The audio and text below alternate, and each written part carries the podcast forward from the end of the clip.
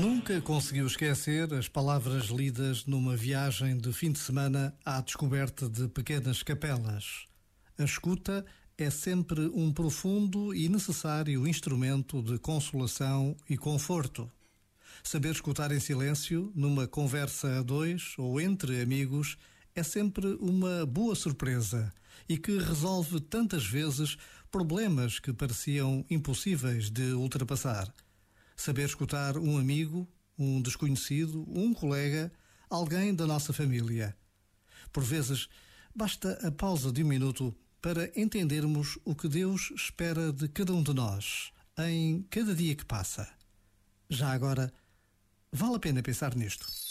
Este momento está disponível em podcast no site e na app.